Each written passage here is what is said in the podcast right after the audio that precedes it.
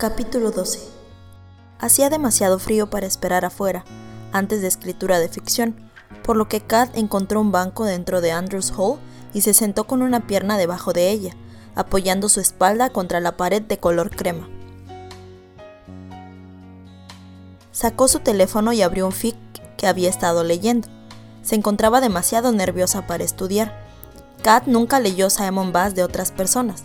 No quería imitar inconscientemente a otro autor o robar las ideas de alguien, así que cuando leía Fix, siempre se trataba de Penélope, a veces Penélope Agatha, a veces Penélope Maika, el estudiante de intercambio estadounidense que solo aparecía en el libro tercero, a veces solo Penélope, por su cuenta, teniendo aventuras.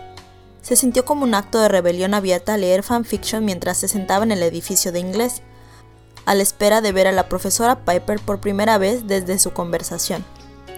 Kat había considerado realmente saltarse la clase de hoy, pero pensó que sería aún más doloroso enfrentarla la próxima vez. No es como que Kat pudiera faltar a clase por el resto del semestre, mejor acabar de una vez con todo esto. Kat ya había enfrentado a Ren y no salió tan mal como esperaba. Almorzaron juntas dos veces esa semana, y ninguna habló de la escena de Mogis. Quizás Ren se encontraba demasiado borracha para recordar los detalles. Courtney no pareció evitar el tema. Esa chica tenía la sutileza de una tienda de regalos de Spencer. Oye, Kat, dijo Courtney en el almuerzo. ¿Quién era ese lindo chico rubio con el que estabas el viernes a la noche? ¿Era tu bibliotecario sexy? No, dijo Kat. Es solo Levi. El novio de su compañera de cuarto, dijo Ren revolviendo la sopa de verduras. Parecía cansada, no llevaba rímel y sus pestañas se veían pálidas y rechonchas. Oh, Courtney sacó el labio inferior. Es una lástima. Era muy guapo. Chico de granja. ¿Cómo puedes decir que es un chico de granja? preguntó Kat. Carhartt, dijeron ambas a la vez. ¿Qué? El abrigo, explicó Ren. Todos los chicos de granja usan Carhartt. En esto confía en tu hermana, Courtney rió. Sabe todo de los chicos de granja. No es mi bibliotecario sexy, había dicho Kat. Nadie es mi bibliotecario sexy, pensó, perdiendo la página del fic que estaba leyendo. No es mi nada sexy. Y además, Kat todavía no estaba segura de si Nick era realmente sexy o si simplemente le provocaba escalofríos, específicamente en su dirección. Alguien se sentó a su lado en el banco, y Kat levantó la vista de su teléfono. Nick inclinó su mentón en señal de saludo. Hablando del rey de Roma, dijo y deseó no haberlo hecho. ¿Piensas en mí? Estaba pensando en el rey de Roma, dijo Kat estúpidamente. Cerebros ociosos, dijo Nick sonriendo. Llevaba un jersey de cuello alto de color azul marino grueso, que le hacía parecer como si estuviera sirviendo en un buque de guerra soviético, más que de costumbre. Entonces, ¿qué hiciste para que Piper quisiera hablar contigo la semana pasada? No mucho. El estómago de Kat era un desastre hoy. Nick desenvolvió un chicle y lo puso en su lengua. ¿Era acerca de tomar su clase avanzada? No. Tienes que hacer una cita para hablar con ella sobre eso, dijo masticando. Me reúno la semana que viene. Estoy esperando que me dé una ayudantía de enseñanza. ¿Ah, sí? Kat se sentó un poco más erguida. Eso sería genial, serías muy bueno. Nick le dirigió una sonrisa tímida. Sí, bueno, habría deseado hablar con ella antes de la última asignación. Fue mi peor calificación del semestre. ¿En serio? Fue duro hacer contacto visual con Nick. Sus ojos estaban casi ocultos bajo las cejas. Debía de penetrar su rostro. La mía también, dijo Kat. Ella dijo que mi escritura era demasiado resbaladiza e impenetrable. Suspiró. Dijo lo peor de la mía.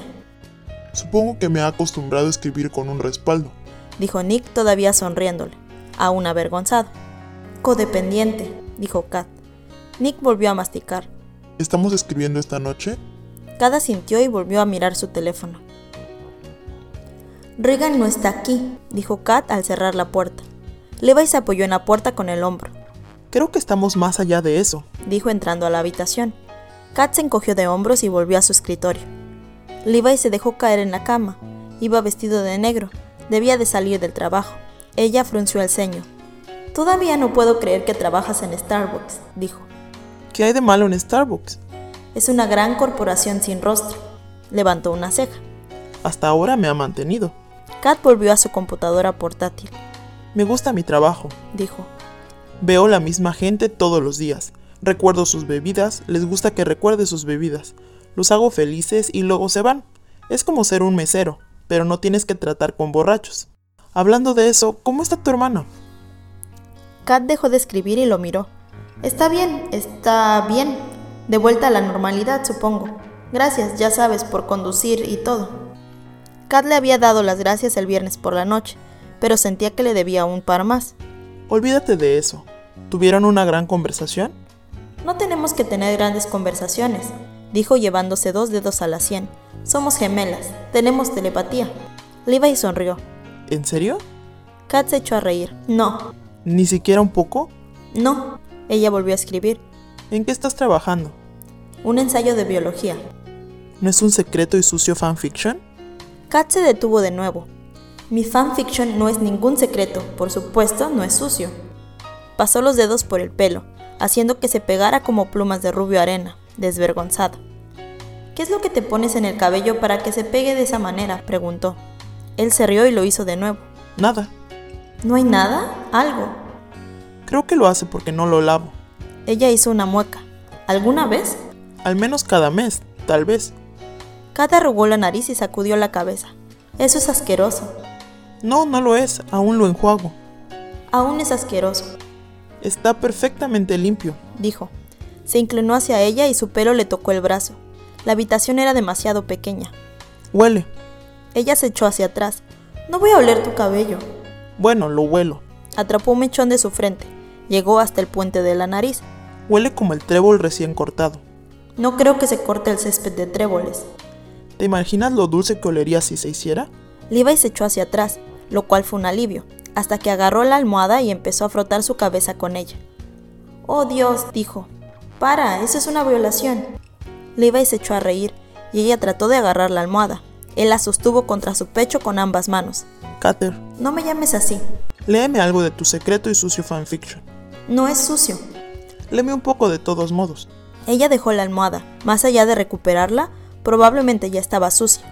¿Por qué? Porque estoy curioso dijo. Y me gustan las historias. Lo único que quieres es burlarte de mí. No lo haré, Dijo. te lo prometo. Eso es lo que haces con Regan cuando no estoy aquí, ¿no? Se burlan de mí. Juegan con mis bustos conmemorativos. ¿Tienes un apodo estúpido para mí? Sus ojos brillaban. Cater, No existo para divertirte, ¿sabes? uno, ¿estás segura? Debido a que lo haces. Y dos, no nos burlamos de ti. Mucho, ya no más. Y tres, Contaba con los dedos, y sus mejillas temblaban, lo que hacía reír a Kat. tres, Dijo, no voy a burlarme de ti, de nada de ti a partir de ahora. Si acabas de una vez en este momento y me lees algo de tu fanfiction. Kat le dio una mirada seria, casi una mirada seria. Todavía se estaba riendo un poco, y parpadeando duro, y ocasionalmente miraba hacia el techo. ¿Tienes curiosidad? dijo ella. Él la sintió. Ella rodó los ojos nuevamente y volvió a su computadora. ¿Por qué no? No tenía nada que perder. Sí, pero ese no es el punto. Parte de ella argumentó. ¿Qué tienes que ganar? No es que Levi fuera a quedar impresionado por su fanfiction. Entretenido no era lo mismo que impresionado. Ya pensaba que era un bicho raro, y esto estaba a punto de hacerla parecer mucho más rara. La mujer barbuda se emocionaba cuando los chicos lindos iban a ver su espectáculo. Kat no quería ese tipo de atención, y Levi ni siquiera era tan guapo.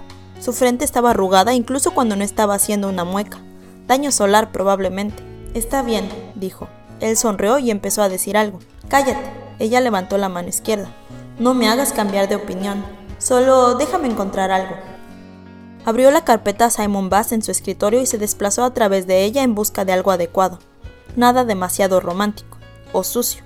Tal vez sí, este funcionará. Está bien, dijo. ¿Conoces el sexto libro? ¿Cuál es? Simon Snow y las seis liebres blancas.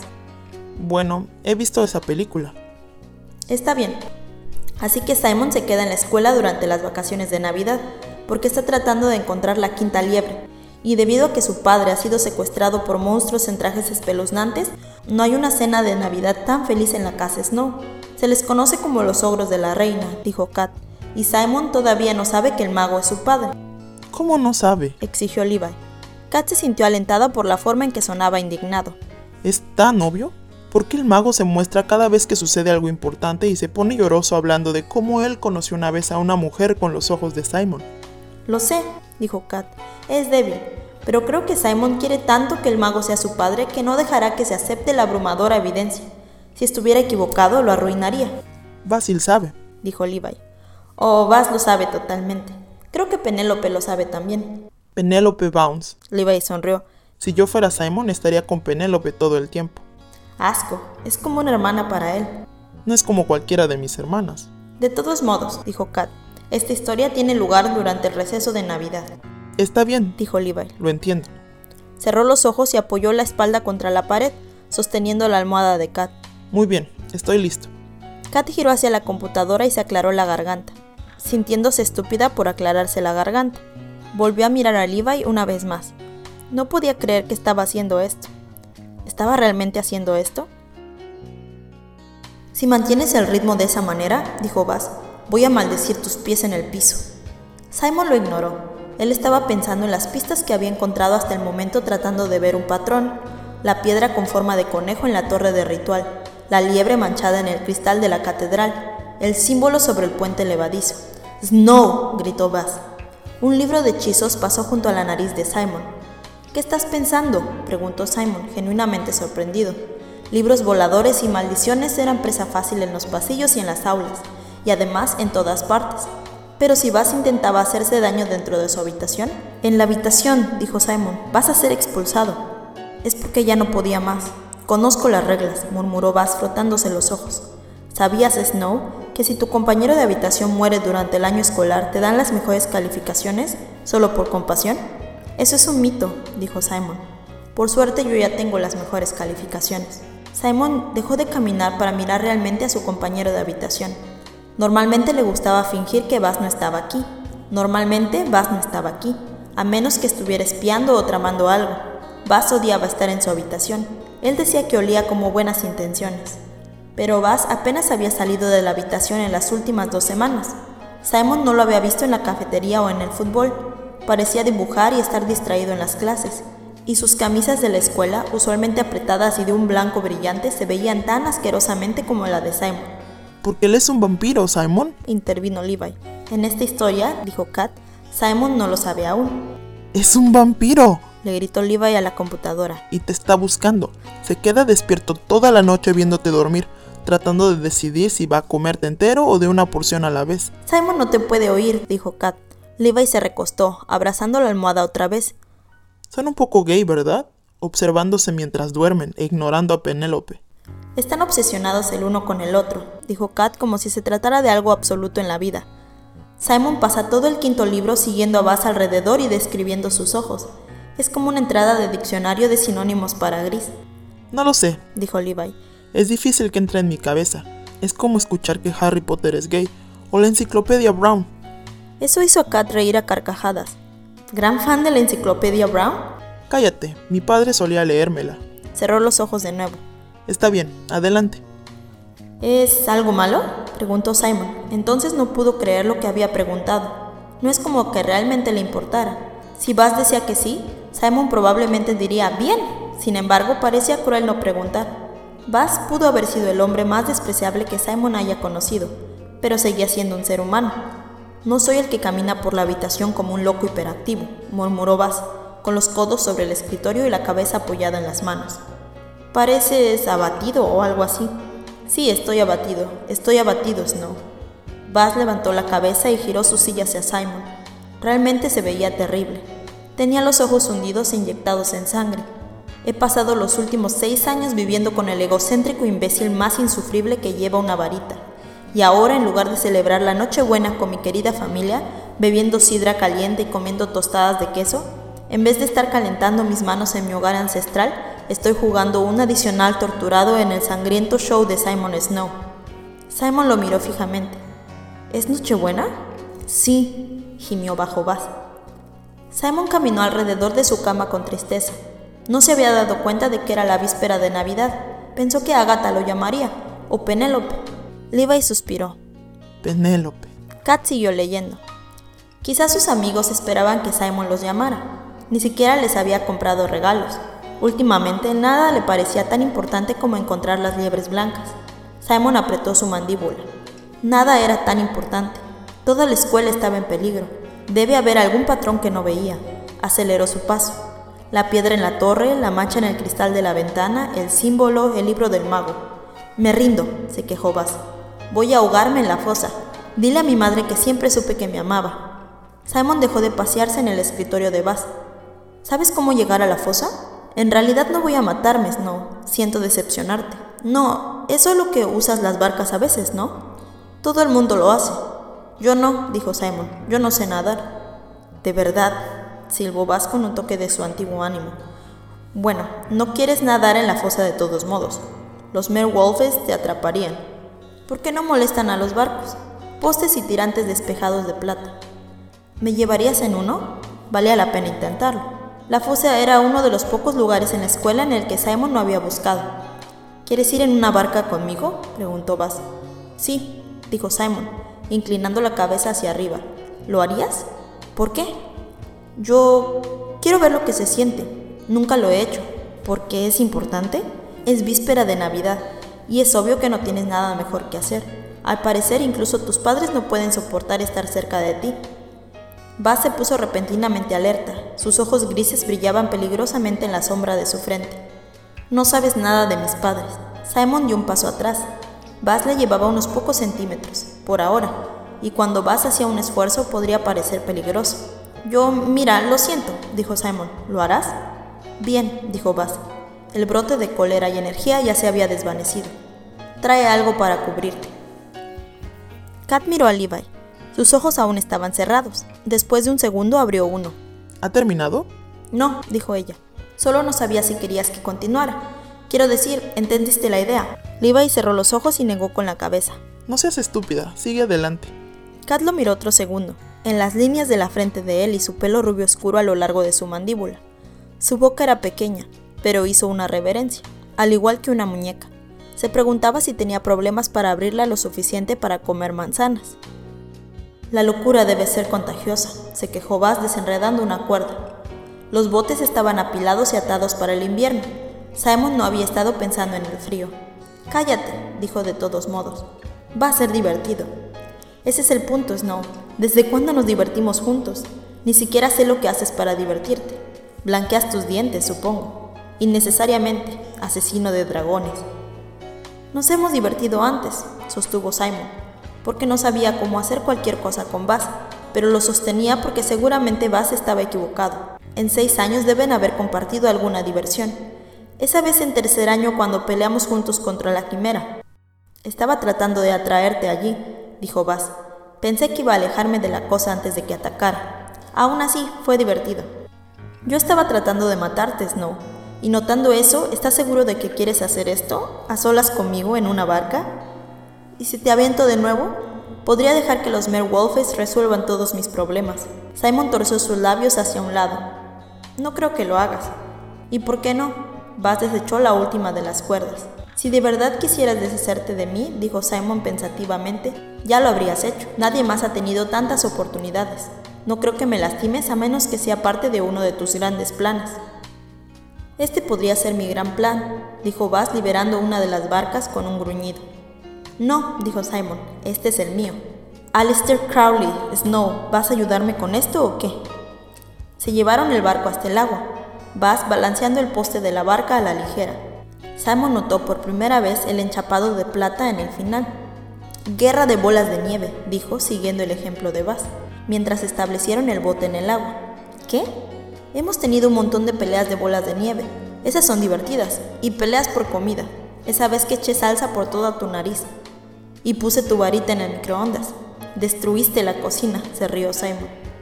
Pensé que solo se hincharía como un malvavisco. No había ninguna razón para pensar eso. Bass encogió de hombros. No poner una varita en el microondas, lección aprendida, a menos que sea la varita de Snow y el microondas de Snow. Ahora Simon estaba parado en el muelle, temblando. Realmente no había considerado el frío que haría, o el hecho de que en realidad tendría que entrar en una barca. Bajó la mirada hacia la fría agua negra de la fosa y le pareció ver algo pesado y oscuro moviéndose por debajo de la superficie. Vamos. Bass ya estaba en la barca. Golpeó el hombro de Simon con el palo. Este es tu gran plan, ¿recuerdas? Simon apretó los dientes y dio un paso adentro. La barca se hundió bajo su peso y se tambaleó hacia adelante. Bass se rió. Tal vez esto sea divertido, dijo, hundiendo el palo en el agua y empujándolo. Buzz parecía perfectamente cómodo allá arriba, una sombra larga y oscura al final de la barca, tan elegante y grácil como siempre. Se movía hacia un lado de la luna, y Simon lo vio tomar una respiración lenta y profunda. Se veía más vivo que en semanas. Pero Simon no había venido hasta aquí para ver a Buzz. Yo sabe que tuvo muchas otras oportunidades. Simon giró, mirando alrededor de la fosa, recogiendo los tallados a lo largo de las paredes de piedra y la teja en el borde del agua. Debería haber traído una linterna, dijo. Es una lástima que no eres un mago, Buzz respondió, conjurando una bola de fuego azul y lo arrojó a la cabeza de Simon. Él se agachó y la agarró. Buzz siempre había sido mejor de lo que él era en la magia del fuego. Fanfarrón. El azulejo brillaba a la luz. ¿Podemos estar más cerca de la pared? preguntó Simon. Buzz complació sin problemas. De cerca, Simon podía ver que había un mosaico que se extendía bajo el agua, batallas de magos, unicornios, símbolos y pictogramas.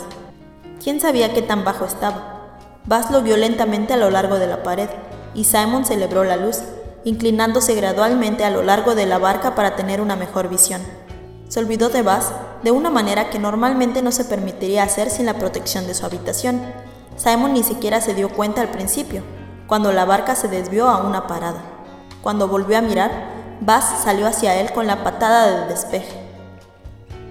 Estaba acurrucado encima de Simon, lava azul por su propio fuego conjurado, enseñando los dientes y la cara gruesa con decisión y asco.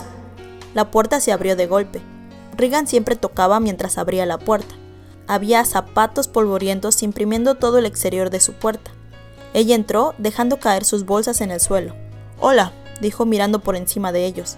Silencio, susurró Levi. Kat está leyendo fanfiction. ¿De verdad? Regan miró con más interés. No realmente, dijo Kat cerrando su computadora. Acabo de terminar. No. Levi se inclinó y la abrió. No se puede quedar en medio de un ataque de un vampiro. Vampiros, ¿eh? dijo Regan. Suena muy emocionante. Tengo que terminar mi ensayo de biología, dijo Kat. Vamos. Regan se volvió a Levi. Fisiología vegetal. ¿Estamos haciendo esto? Estamos haciendo esto. Se quejó, deslizándose de la cama de Kat. ¿Puedo usar tu teléfono? Le preguntó. Kat le entregó el teléfono y marcó un número. De su bolsillo trasero comenzó a sonar una canción de Led Zeppelin. Continuará, dijo entregándoselo de nuevo. ¿De corrido? Seguro, dijo Kat. ¿Biblioteca? preguntó Regan. Cena en el camino. Levi tomó su mochila y abrió la puerta. Los fanfiction me hacen desear comer carne en conserva. Nos vemos, dijo Regan a Kat. Nos vemos, dijo Kat. Levi se dio vuelta en el último momento y le mostró una amplia sonrisa. Si quieres conocer a otros fans de Star Trek en 1983, tendrías que unirte a clubes de fans por correo o reunirse con otros Trekkies en convenciones. Cuando los lectores cayeron por Simon en 2001, la comunidad de fans estaba tan cerca como el teclado más cercano. El fandom de Simon Snow explotó en Internet y solo siguió explotando. Hay más sitios y blogs dedicados a Simon que a los Beatles o Lady Gaga juntos. Puedes encontrar historias de fans, fan art, videos de fans, además de interminables discusiones y teorías. Amar a Simon no es algo que uno hace solo o una vez al año en una convención. Para miles de aficionados de todas las edades, amantes de Simon Snow, es nada menos que un estilo de vida. Jennifer Manungson, Tribu de Simon. Newsweek, 28 de octubre de 2009.